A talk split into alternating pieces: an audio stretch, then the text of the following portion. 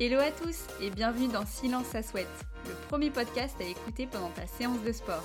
Nous, c'est Eva et Thomas, on est frères et sœurs et les fondateurs de Bibi, ta nouvelle marque de sport préférée.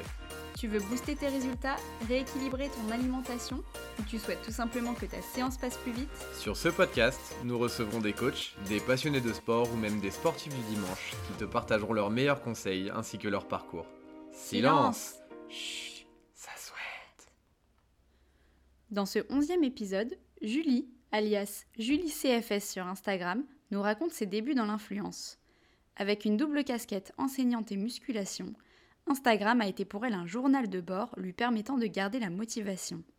Elle nous fait également part de ses échecs, de ses sources d'inspiration et de ses enseignements. Si le podcast te plaît, n'hésite pas à nous laisser un avis sur Apple Podcast ou Spotify, ça nous aide beaucoup à le développer. Merci et bonne écoute.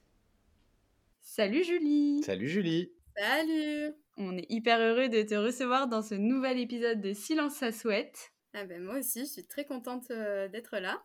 Pour une grande première en plus. Oui, tout à fait. Est-ce que tu peux te présenter à nos auditeurs? Je m'appelle Julie, j'ai 26 ans, je viens de Marseille et euh, je suis professeure des écoles et aussi influenceuse. Ok, double casquette. Oui.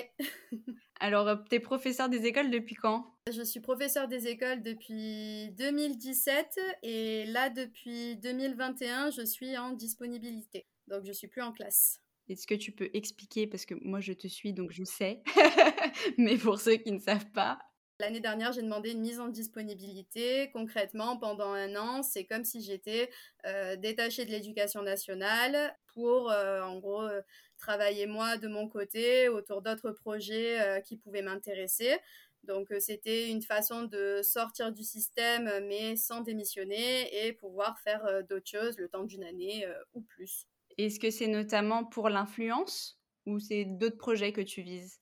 Pour l'influence, mais aussi parce que j'avais envie de faire euh, d'autres choses au niveau de l'enseignement et de l'éducation. Je voulais reprendre les cours particuliers. Euh, là, je travaille avec une copine aussi sur un, sur un projet en lien avec euh, l'enseignement. Et je pouvais pas faire tout ça en étant encore en classe. Ouais, normal. Et côté influence, tu t'y es quand? Alors, c'est euh, compliqué en termes de date parce que je suis sur les réseaux depuis un moment déjà. Je crois que ce compte euh, existe depuis 2016. On va dire, j'ai commencé à avoir vraiment de l'impact en 2020. Ok, donc euh, effet confinement? Ça avait commencé avant le confinement, ça a commencé septembre 2019, je dirais. Mon compte a eu un espèce d'effet boule de neige et le confinement n'a fait qu'augmenter ça. Ok, et qu'est-ce que tu partages du coup sur ton compte? Oula, je partage de tout. Je partage beaucoup de fitness, donc euh, ça peut être euh, des conseils autour de la muscu. Je partage des recettes. Je partage mon mode de vie de façon générale. Et à côté, j'aime bien aussi euh, proposer un contenu un peu plus lifestyle, partager bah, mes bonnes adresses, mes voyages, mes looks. voilà, c'est c'est un petit peu de tout. Enfin, ma vie de façon générale. C'est ce que j'allais dire, c'est complet. Et selon toi, qu'est-ce qui a fait que ça a pris de l'ampleur comme ça? Parce que là, on parle quand même de 128 000 abonnés, ça fait beaucoup de monde. Je pense que ça a été un peu le côté euh, double casquette euh, enseignante qui fait de la musculation. Euh, dans le sens où quand on imagine les enseignants, c'est c'est beaucoup ce qui est ressorti. On, a une version assez euh, archaïque dans sa tête euh, de l'enseignant dans sa classe. euh, et c'est vrai que moi, je suis arrivée sur les réseaux. Alors, je suis, à l'époque, j'étais la jeune petite enseignante, euh, 24 ans, qui fait de la muscu à fond tous les jours, qui a une vie en fait en dehors de l'école, qui a de vraies passions. Et il y a beaucoup d'enseignantes à ce moment-là qui se sont identifiées. Et il y en a d'autres qui ont trouvé ça cool en fait de voir que bah, en dehors de son taf, on pouvait faire d'autres choses. Alors qu'est-ce qu'ils en pensent tes élèves? Je sais pas, j'ai jamais eu de retour euh, C'est vrai? de la part as jamais parlé parents. avec eux? Non, j'en ai jamais parlé avec eux. J'estime qu'il y a un comment dire, il y a un temps pour tout et euh, à l'école, j'ai ma casquette de prof, sur les réseaux, euh, j'ai mon autre casquette. Surtout que c'est des enfants qui sont jeunes donc euh, qui ne sont pas censés être sur les réseaux sociaux. C'était ma prochaine euh, question, l'âge des enfants. Au maximum, moi j'ai des enfants qui peuvent avoir jusqu'à 11 ans, Ah au grand maximum. Donc oui, euh, ça fait jeune. Voilà, sachant que en moyenne, j'ai beaucoup plus eu des élèves entre 4 et 8 ans qu'au-delà. Donc, euh, S'ils avaient été sur les réseaux, bon, ça me regarde pas, mais ça aurait été inquiétant. Oui, au moins comme ça, c'est cloisonné. oui, oui, oui. Qu'est-ce qui a fait que tu as commencé à partager ta routine sportive sur Instagram? Instagram, en fait, c'était mon journal de bord. Euh, je connaissais pas du tout le principe au départ. Je m'y suis mise assez tard comparé à, beaucoup.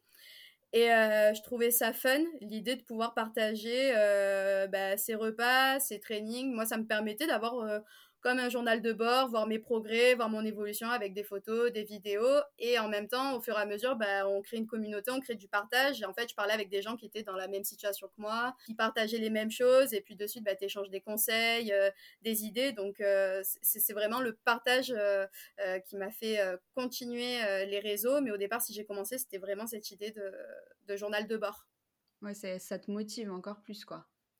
Bah, c'est hyper motivant quand tu vois tes débuts sur les réseaux, puis que tu vois au bout d'un mois ce que tu arrives à faire, au bout de deux mois, trois mois, que, que tu vois que, que tu arrives à t'informer aussi, parce que les, les, les réseaux, c'est bon, il y a du, du bon et du moins bon à prendre, mais c'est une très grande richesse pour s'informer aussi. Il y a des gens qui sont très intéressants, très, très informés, et ça m'a permis d'évoluer plus vite, je pense aussi. Carrément. Et euh, bah, tu parlais de la bonne et de la mauvaise influence des réseaux. On en parlera dans l'épisode d'après. Donc, euh, on retrouvera Julie sur un deuxième épisode. Le sport, tu le faisais pour une évolution physique à la base? Tu as eu une évolution ou c'était vraiment pour euh, le plaisir? J'étais pas du tout sportive au départ, vraiment pas. C'était pas mon truc. J'ai fait du kung-fu étant petite, un petit peu de course, mais rien d'exceptionnel. En fait, un jour, j'ai une copine qui publie une photo sur Facebook d'un goûter qu'on avait fait en classe au lycée, et là, je me vois. Et c'est comme si je m'étais prise une claque dans la face. Euh, je me suis dit, ouais, mais Julie, mais à quel moment tu t'es laissé aller comme ça? À quel moment euh, tu as pris ce poids-là? Et ça a, ça a eu un espèce, euh, ça a été un gros déclencheur. Donc à ce moment-là, j'ai commencé à faire pas mal de sport. Donc on était vraiment sur un objectif physique, esthétique. Ok, ça marche. Et maintenant, c'est tout aussi physique, esthétique ou d'autres facteurs sont en jeu? Non, je dirais que là, c'est ancré dans mon mode de vie. Donc, c'est quelque chose euh, que je fais assez naturellement, comme euh, aller au travail ou me brosser les dents. mais euh, mais c'est aussi beaucoup de bien-être. C'est si je fais pas ma séance de sport, je vais pas me sentir bien. J'ai besoin de faire mon sport pour me sentir bien. C'est mon moment à moi. C'est comme si j'étais dans ma bulle, en fait. Et il y a personne qui peut rentrer dans cette bulle. Et ça, c'est bien quand le sport est devenu une addiction. C'est une, une bonne drogue. Absolument. Est-ce qu'il y a des gens sur Instagram qui t'ont motivé? Aujourd'hui, on peut dire que c'est toi qui motive des gens, mais est-ce que avant, euh, il y a eu des gens qui t'ont motivé à commencer? Il y en a beaucoup. Parce que moi, j'ai pas commencé la, la, muscu au départ, je faisais beaucoup de cardio, donc j'avais pas forcément de, personnes à ce moment-là qui me motivaient. Mais euh, après, quand j'ai voulu me mettre à la muscu, je suivais pas mal de comptes comme euh, Emily Sky, c'est une Australienne euh, que je suivais énormément à l'époque, parce qu'en fait, il n'y avait pas autant d'influenceurs euh, que maintenant sur Instagram. Donc, euh, c'était un peu mon body goal de l'époque. Emily Sky, il y a eu Sonia Tlev aussi. Et un petit peu plus tard, Sissi Mua, Justine Galis. Il y avait Chloé, Chloé Fit, maintenant, qui s'appelle Chloé Di Francesco sur, mm. sur Instagram aussi. C'était un petit peu les pionnières pour moi de, l'influence dans le fitness à l'époque et c'est ce qui m'a motivée à vraiment faire de la musculation. Ok. Et tu disais justement, donc là tu parles de muscu, mais tu disais que tu n'avais pas commencé par là. Non. Tu avais fait plutôt du cardio. Bah, au départ, j'étais vraiment dans un objectif perte de poids. Pour moi, il fallait perdre du poids à tout prix. Je voulais sortir de l'image que, que, j'avais eue de moi euh, sur cette photo. Et en fait, j'ai commencé à faire du cardio à outrance.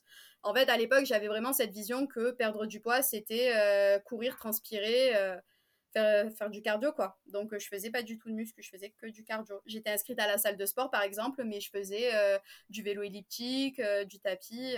ça, ça, ça se limitait à ça. Et ça a été quoi le déclic du coup pour changer? Le jour où je, me, je suis montée sur la balance, que je me suis aperçue que j'avais perdu 20 kilos, mais que bah, j'étais flasque, qu'il n'y avait aucune forme, que en fait je me reconnaissais plus, il n'y avait plus rien, c'était juste de la peau. Euh, et je me suis dit, non, mais c'est pas possible. Euh, moi, je m'attendais, en fait, en perdant 20 kilos, à être super sèche, super dessinée. Et puis là, tu comprends que le cardio à outrance, c'est pas forcément la bonne méthode. Donc, les 20 kilos, c'était uniquement avec du cardio? Ouais. Ok. Uniquement du cardio. pas mal. je transpirais énormément, j'ai une capacité à perdre du poids assez vite, ça c'est la morphologie de ma famille.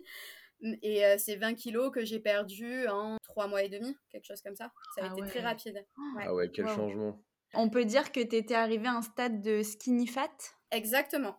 C'est exactement ça, c'est le très, le très bon terme, skinny fat. C'est, j'étais en apparence, quand j'étais habillée, j'étais très très fine, mais d'enlever les vêtements, c'était, c'était encore de la graisse, de la peau, c'était pas du tout, c'était pas du tout esthétique. Quoi. D'accord.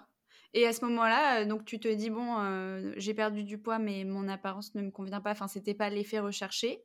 Et du coup, comment tu fais à ce moment-là? À ce moment-là, je découvre Instagram. je découvre Instagram. je commence à suivre des comptes qui sont autour de la remise en forme, de la perte de poids, et de là, je découvre le fitness, la musculation, et je vais tomber sur les influenceurs de l'époque, bon, qui sont toujours d'actualité, mais vraiment ces influenceurs du fit game euh, en 2015-2016, quoi. Et donc de là, tu te dis, bon, bah, je vais tenter un peu le renfort. Euh...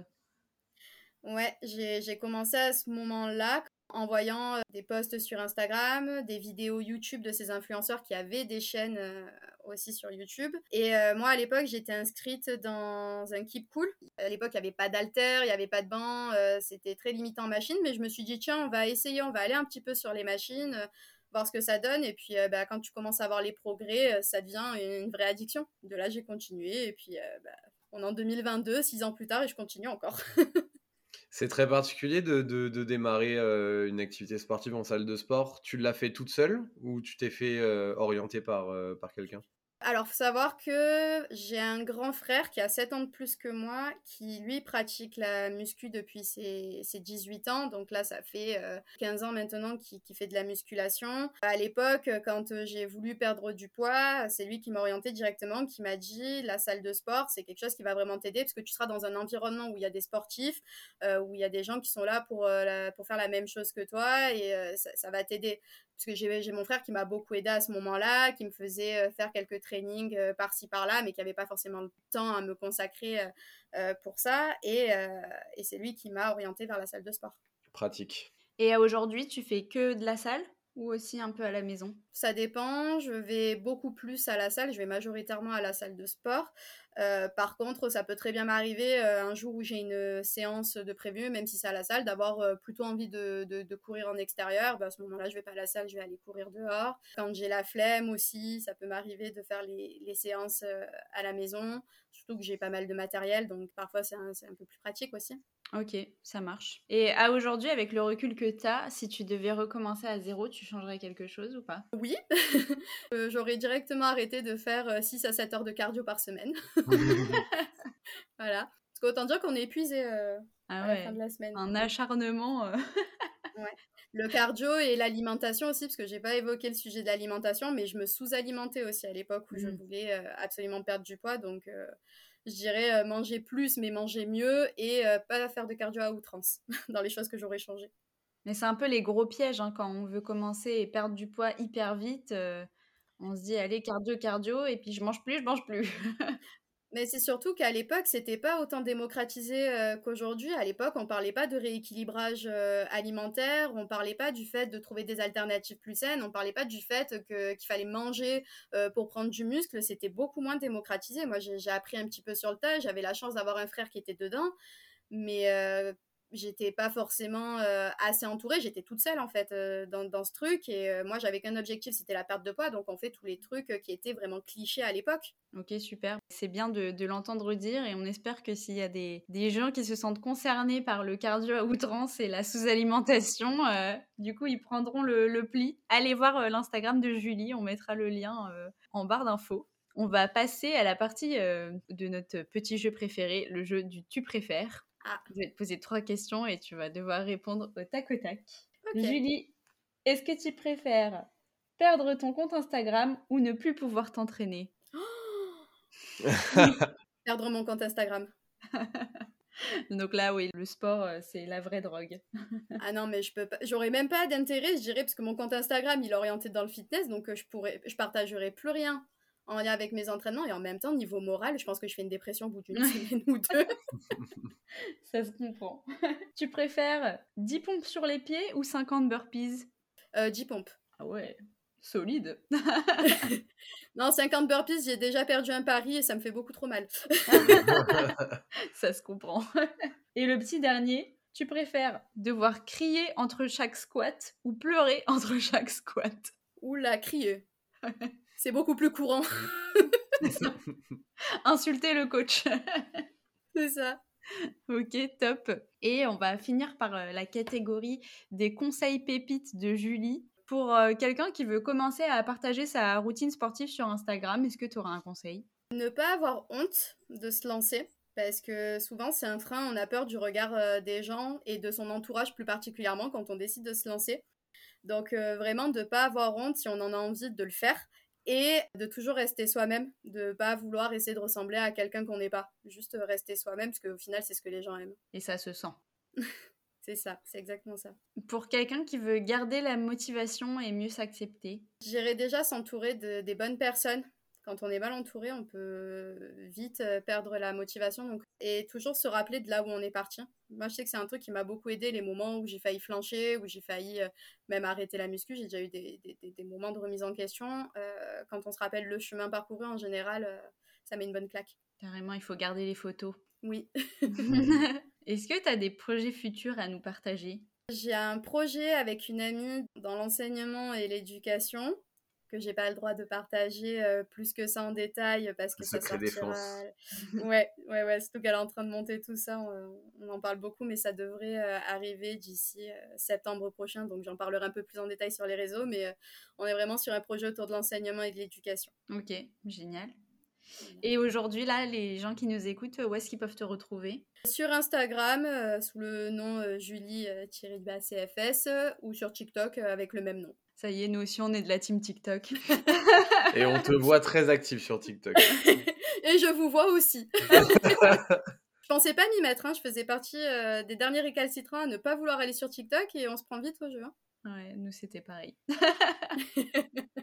Top, bah écoute, euh, merci Julie pour euh, ce premier épisode. Comme on le disait, on va retrouver Julie dès la semaine prochaine pour un épisode sur le fitness et l'influence des réseaux sociaux. Encore un grand merci. À la semaine prochaine. Merci, à la semaine prochaine. Et voilà, l'épisode est terminé. On espère que tu es en train de dégouliner. On se retrouve très bientôt pour un nouvel épisode de Silence ça souhaite. Et d'ici là, on te donne rendez-vous sur notre Instagram, mybibi.co.